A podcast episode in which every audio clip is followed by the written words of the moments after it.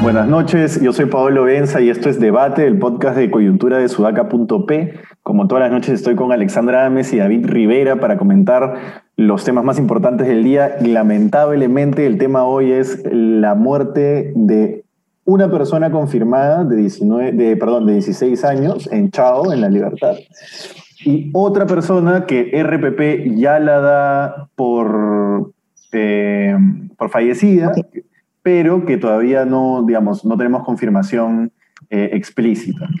Eh, a ver, yo creo que, que sigamos viendo muertes por herida de bala en, en protestas de cualquier tipo, es igual de condenable que es condenable eh, que los manifestantes, pseudo manifestantes, volteen una ambulancia y la incineren. ¿no? O sea, creo que eh, esos, los dos extremos son igual de nefastos, igual de condenables, y no puede ser que un gobierno que entró bajo la premisa específica de reformar la policía, o al menos cambiar, ya no, no le llamemos reforma, llamémosle cambio, llamémosle renovación, llamémosle nuevos aires, lo que sea, de la policía, termine eh, eh, con dos muertes por herida de bala en una protesta, me parece absolutamente inaceptable. No sé cómo lo ven ustedes.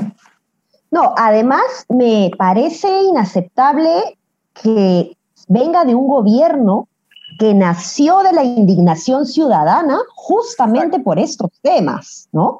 Eh, me, me, llama la atención ver cómo algunas, eh, algunos políticos del Partido Morado o muchas personas que se indignaron en su momento cuando esto pasó por, por eh, los muertos que lamentablemente eh, tuvimos en, el pseudo gobierno de, Merino, no estén hoy tan indignados como si lo estuvieron en, aquel entonces, ¿no? Creo que eso es un punto a, analizar porque me, me, llama la atención, como tú dices, Paolo, que es un gobierno que además se comprometió a hacer una reforma policial y, vemos pues que esto otra vez está pasando.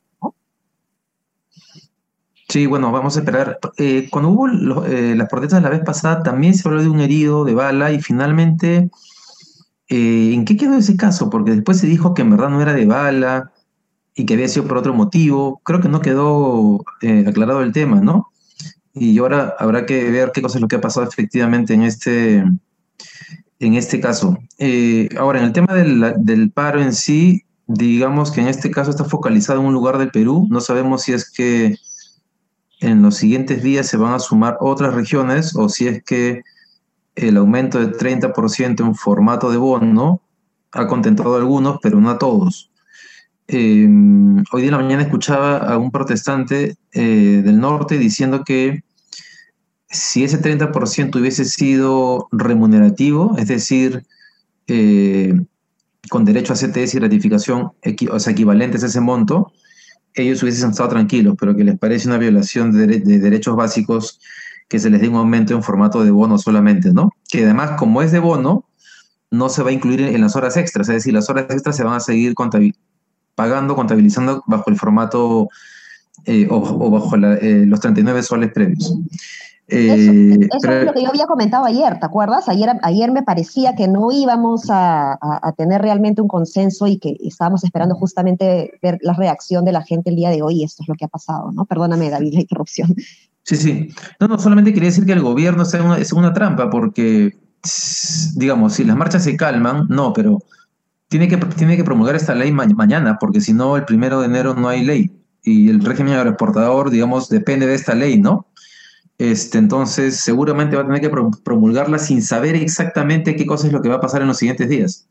Correcto. Ahora, pequé, un poco de iluso ayer pensando pues que la aprobación de una nueva ley agraria iba a calmar las protestas, ¿no? Totalmente, totalmente errado y equivocado. Ahora, una cosa que sí hay que dejar clara, que es que no es el mismo caso que la represión del gobierno de Merino, porque la represión del gobierno de Merino fue alentada, felicitada por su premier, este, por una cadena de mando en la cual ellos estaban plenamente conscientes de que la represión existía, ocurría y la, y la, y la aplaudían. No es lo mismo, pero no, deja, no deja de ser grave que el gobierno de Sagasti tenga muertos en protestas. Tendrá que esclarecerse quién, quién es el responsable y todo, por supuesto.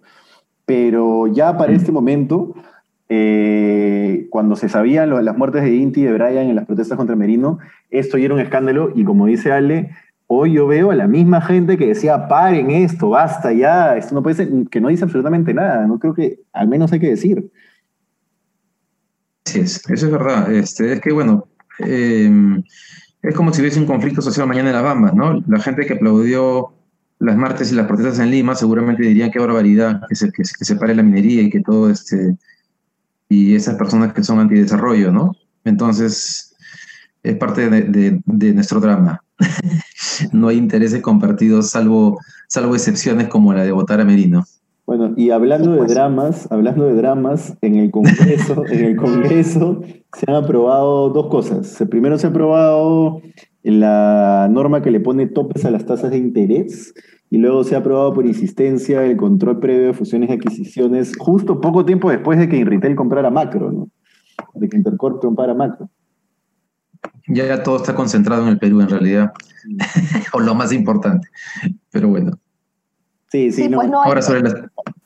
Es complicado, ¿no? Eh, sobre las tasas de interés, seguramente acá voy a discrepar un poco con, con David, pero ya al menos ya lo hemos vivido en los ochentas, e, esta, esta, estas políticas de, de, fijar precios, de fijar tasas, no ayudan necesariamente o, o, o, termina siendo peor que la enfermedad, ¿no? Porque no, no ayudan a solucionar el problema de fondo. Creo que lo que debería haber es una mayor fiscalización, una mayor promoción de diversidad de préstamos bancarios, la generación de préstamos eh, financieros a personas mucho más vulnerables o pequeñas empresas, pero no, eh, esto no va a ayudar necesariamente, los empresarios van a ver la forma de sacar, de la vuelta a esto. ¿Qué, ¿Cómo lo veo yo? Ok, banco, me fijaron la tasa de interés a un porcentaje de X, pero los seguros que me van a cobrar por el préstamo que me hacen van a ser mayores. O sea, finalmente el banco no va a dejar de, de ganar y, el que va a terminar siendo perjudicado no solamente es el que se presta, sino aquel que es más, eh, que más riesgo tiene, que va a tener que acudir pues al mercado negro de los préstamos, donde ahí la usura sí es bien maleada, ¿no? No, yo estoy de acuerdo con lo que dices. O sea, el control de precios no funciona en ningún lugar del mundo. Eso es, o sea, no hay forma de discrepar con eso. Eh, Ah, eh, pensé, que, eras rojo por tu columna de ayer. sí, sí, sí, en el Perú todo, todo lo rosadito se ve rojo. este, pero no, estoy en contra del, del, control de precios en general. O sea, eso es como teoría macroeconómica básica que tiene efectos pues, que son contraproducentes. Eh, ahora, solamente que estaba leyendo ahora que en realidad no es que el gobierno vaya a fijarlos, ¿no? Es como que le están dando la potestad al BCR de fijarlos. Entonces, mientras, mientras Velarde esté ahí, eso no va a pasar. Digamos, con un cambio de gobierno de izquierda, ya quién sabe qué cosa pueda pasar. Pero lo que tú dices, sale es el tema de fondo. Es decir, cómo hacemos, porque claro, porque los bancos en que los banqueros de inversión te dicen en privado que son escandalosos. Entonces nunca lo, nunca lo dirán en público. Eh, pero la verdad de las cosas es que hay muchos sectores concentrados, como el de la banca, que hay muchos competidores, pero hay cuatro que concentran el 85% del mercado, que hacen lo que quieren. Entonces, el tema de fondo es cómo se crean políticas para incentivar el ingreso de nuevos competidores grandes. Un poco lo que se consiguió cuando explícitamente se buscó un tercer operador de telefonía celular se buscó, se licitó la banda, entró en Entel y Entel le metió una competencia y obligó no solamente a una bajada de precios, sino a mejoras en el tema del servicio. Pero en la banca eso no pasa hace tiempo. Y no solamente no pasa, sino que hay bancos que se encargan de hacer que no pase, porque quieren mantener ese, esa posición de, dominio. Hay ejemplos, ¿no? no quiero extenderme mucho más, pero por ahí efectivamente deberían ir las apuestas. Pero, ¿qué bancos, David, se encargan de...? hay, que, hay, que, nombrarlos. Eh, los, que tienen, los que tienen el mayor, la mayor participación. ¿Quién tiene la mayor participación? El BCP. Mira, yo solo les doy un dato. Vayamos unos cinco años atrás al CADE, ¿ok? Un CADE en que los, los empresarios decidieron que en vez de pedirle cosas al gobierno, ellos iban a comprometer y que iban a lograr cosas en un año, dos años. Vayamos y revisemos qué cosa consiguieron. Una de las cosas que se, que se, que se, que se, a la que se comprometieron fue la historia clínica compartida por todo el sistema de salud. Nancy, no existe. Dos, que los bancos tuviesen una única plataforma para que la gente pueda hacer operaciones. ¿A quién contrataron para hacer ese proceso? A Carolina Trivelli. Trabajó dos años y tres años. ¿Hay una única plataforma que funciona? ¿BIM funcionó? No funcionó. ¿Por qué? ¿Cuál es la plataforma que se ha apoderado del mercado? YAPE. ¿De quién es YAPE? Del BCP. no sé si se requieren más pistas sobre el asunto. Pero por ahí va la cosa. Y le cerraban las cuentas a, todas las aplicaciones que han intentado hacerlo por su cuenta, o incluso las aplicaciones de, cambio de dólares, les han cerrado las cuentas. el Continental, Interbank y el Scotiabank buscaron abiertamente con el BCP tener una plataforma compartida. Y de hecho, como no lo lograron, ellas tres lanzaron una. Porque claro, cuando tú tienes el, el poder, el control sobre el mercado, es mucho más fácil mantenerlo, sostenerlo.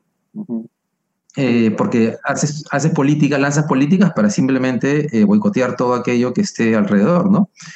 Pero entonces, en, pero digamos, en línea con lo que decía Ale, hay que hacer políticas que promuevan el ingreso de más competidores y que el mercado se amplíe y se, y se, diversifique, ¿no? Porque hay tasas de interés que le cobran a las personas más pobres que son escandalosos. Yo no sé cómo es posible afirmar en el Perú que la, inclinación, que la inclusión financiera va a reducir la pobreza con las tasas de interés que le cobran a los pobres. O sea, me parece realmente una carcajada. Una burla, en verdad. Claro. Ahora sí puede decirme rojo, Ale. no, pero imagínate, y, no solamente es el tema de la tasa de interés, es, es todo el sistema. Es para, para pagarle a, la, vez pasada, eh, tuve que depositarle a un colega de, trabajo siete soles, porque era una cuota que hicimos para unos premios, unos regalos de Navidad, etcétera.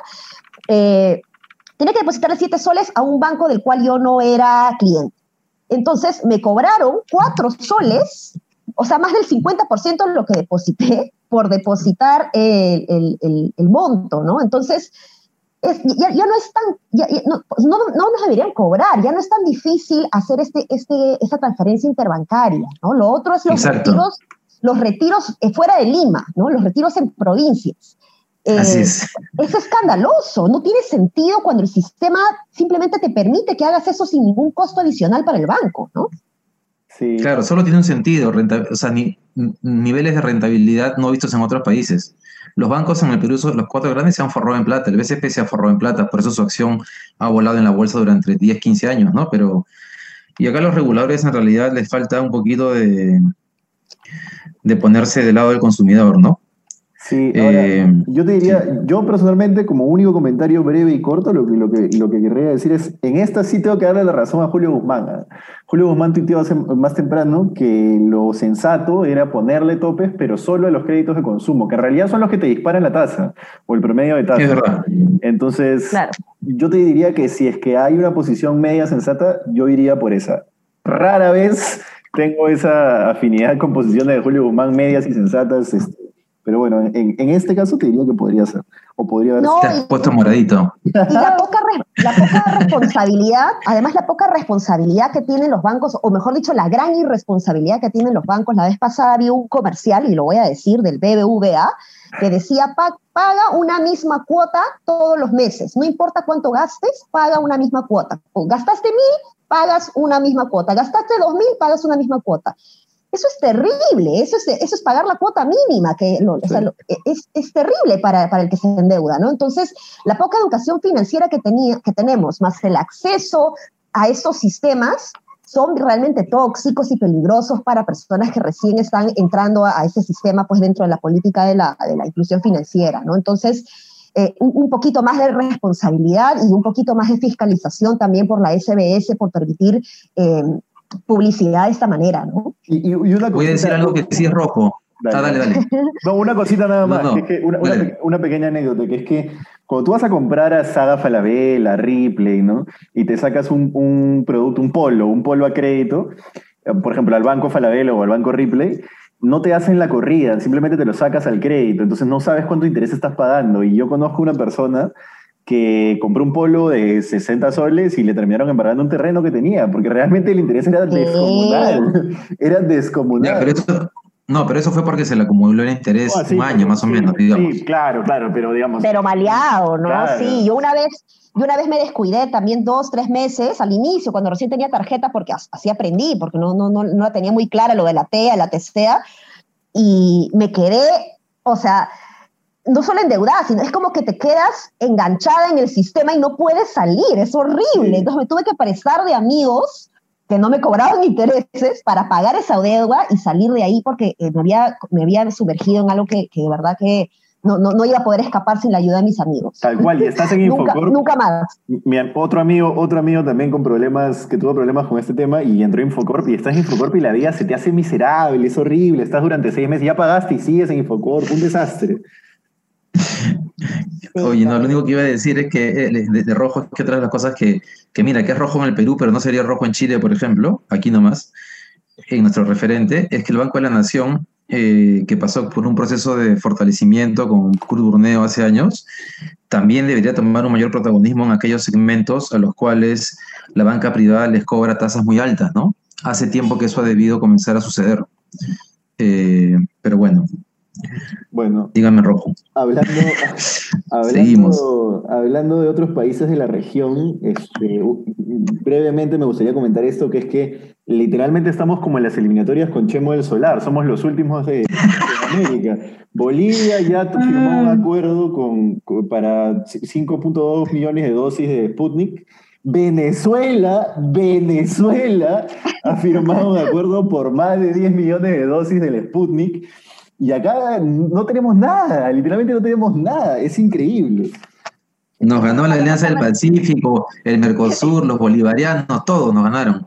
Eso nos pasa por ser de centro, ya decir, si, si no fuésemos, si no tuviésemos una posición, ya hubiésemos tomado decisiones con, con Rusia o con Pfizer. Qué desgracia, qué, realmente qué desgracia. Pero bueno, y para enlazar también con este otro tema que también es de la región, Ayer por la noche, en realidad en la madrugada y ahora peruana, se aprobó en el Senado la legalización del aborto en Argentina.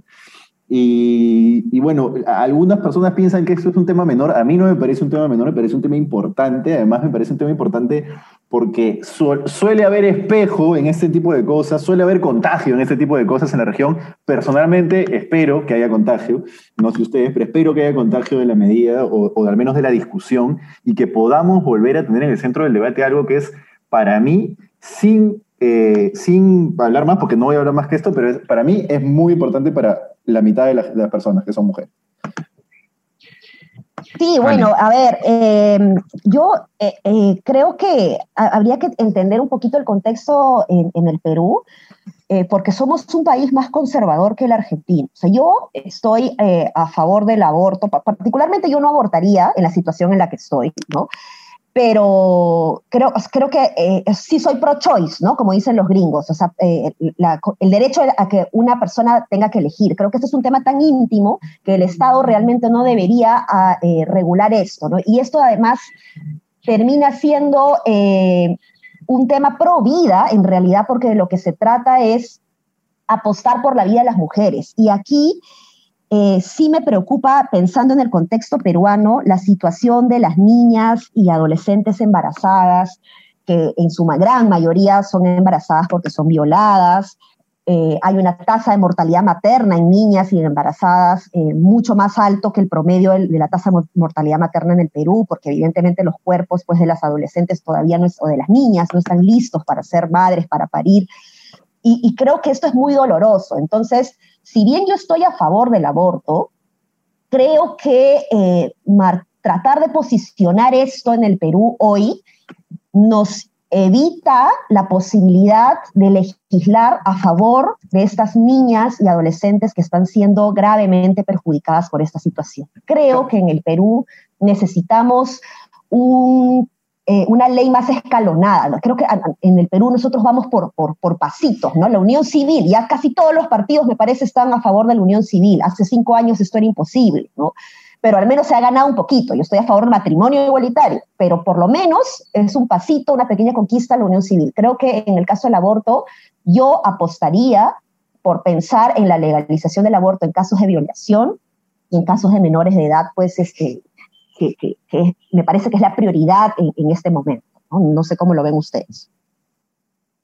Sí, eh, em, bueno, yo estoy, yo, estoy, de acuerdo con la ley, eh, básicamente por un tema práctico, ¿no? Es un tema que ya sucede y que más bien genera un nivel también de desigualdad y discriminación brutal, porque, claro. digamos, las personas que tienen dinero pueden hacerlo y las personas que no lo tienen, eh, no. Entonces, y además ha sido interesante que incluso ha habido eh, congresistas argentinos, eh, se me perdió una frase eh, de una congresista que además es católica, argumentando por qué, a pesar de que no cree en esto, iba a votar por la ley, ¿no? Y era una, era una cosa así como, vamos a lograr por ley lo que no podemos evitar por la religión. No es decir, ¿sabes qué? No podemos con esto. O sea, digamos, seamos sinceros, ¿no? Claro, claro. Em, Ahora, claro, pero también es interesante en, eh, con lo que tú decías, eh, Alexandra, y es que en paralelo a esta ley se ha aprobado una ley que se llama, creo, el plan de los mil días, que lo que están intentando es, porque claro, tú legalizas el aborto, entonces lo más probable es que las personas de menores recursos, que son las que más eh, problemas de vulnerabilidad tienen, mayoritariamente opten por esta opción. Entonces, en paralelo se ha aprobado una ley para que el Estado garantice ciertas condiciones y derechos básicos sociales por los primeros tres años de vida. Justamente para que la carencia de alguna manera no sea la variable que determine tu decisión, ¿no? Para que tengas un verdadero derecho a elegir y, no, y que no te veas obligada a tener que abortar porque no te queda otra. Entonces, eh, el, hecho que se hayan aprobado estas dos normas en paralelo me parece que refleja bastante bien el espíritu de lo que el gobierno ha buscado en Argentina. Ojalá que, como dice Paolo, lleguemos en algún momento, o, aunque tal vez como el tema de la vacuna, lleguemos eh, últimos. Ojalá que no. Como el tema de la vacuna y como muchísimas cosas. No, no, no es casualidad que siempre estemos llegando últimos a, a un montón de cosas eh, que implican o gestión o eh, política. Y lo último que yo quería decir era, este tema, resaltarlo nomás, no es un tema, o sea, es un tema de libre elección, pro-choice, como decía Ale, ¿no? No es que eh, estamos todos a favor de que haya colas en los centros de aborto, es simplemente la posibilidad de darle a una mujer, mejor dicho, darle a la mujer la posibilidad de decidir sobre su cuerpo. Eso es. Sí, es, es, que es eso, ¿no? Eh, y, yo particularmente este, creo que de verdad debemos tratar de generar ciertos consensos eh, y tratar de posicionar al menos una ley para niñas y adolescentes, porque eh, esto está afectando terriblemente a, ah, sí, es verdad, verdad, ellas, ¿no? verdad, es verdad. tú decías eso y me olvidé, quería dar un comentario sobre eso que era a veces, es, como yo lo veo, pero naturalmente en este caso no pretendo tener ni siquiera algo, una aproximación tan certera a la verdad, pero creo que en este tipo de cosas a veces eh, chocar es más útil que no chocar, o sea, que pedir por favor. Es mi impresión, pero no lo sé. No pretendo que sea cierto yo creo que polariza más, ¿no? Cuando creo que, creo que por lo menos pensar en las niñas y adolescentes eh, termina siendo un punto intermedio, ¿no? Yo, yo, digo, yo insisto, ¿no? Yo estoy a favor, evidentemente, de que cada mujer pueda decidir sobre su cuerpo, pero creo que dada la, la, cantidad de, tomadores de decisión conservadores que tenemos, por lo menos deberíamos eh, ir por, por, por, este primer gran escalón. Sí, sería, mira, mira ahora, ahora que lo planteas así, sería, un, sería un, buen, paso previo, ¿no? No, solo eso, solo eso. Sí, no, definitivamente a nada, yo por, supuesto que, que, de acuerdo con claro. por supuesto. Bueno, eso ha sido todo por hoy. Hemos tenido un podcast largo, pero interesante, me parece, con temas bastante interesantes. Y nada, estamos mañana eh, en la noche con nuestro último podcast del año, este, de este año de fasto de pandemia. Y, nada, hasta, hasta mañana entonces. Muchas gracias. Hasta mañana. Un abrazo, cuídense. Chao.